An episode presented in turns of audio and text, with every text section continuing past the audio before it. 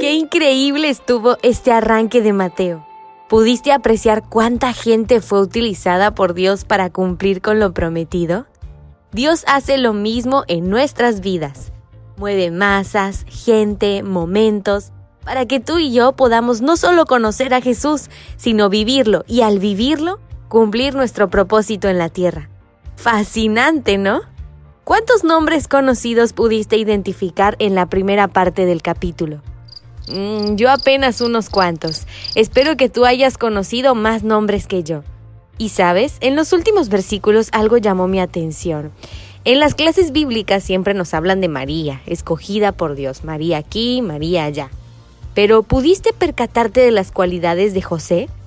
Por supuesto que también era elegido por Dios.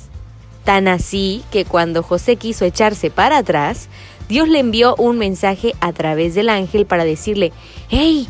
Sin miedo, men. Necesito que le pongas Jesús a ese niño que está por nacer. a Dios no se le escapa nada. José, el hombre justo, elegido por Dios para ser el Padre, el guía, el ejemplo de Jesús en esta tierra.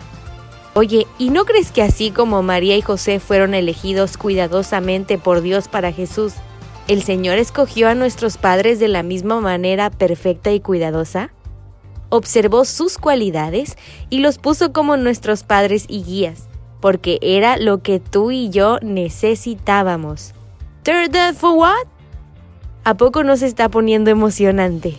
¿Tú qué descubriste? No te olvides de anotar todos tus hallazgos en la libreta.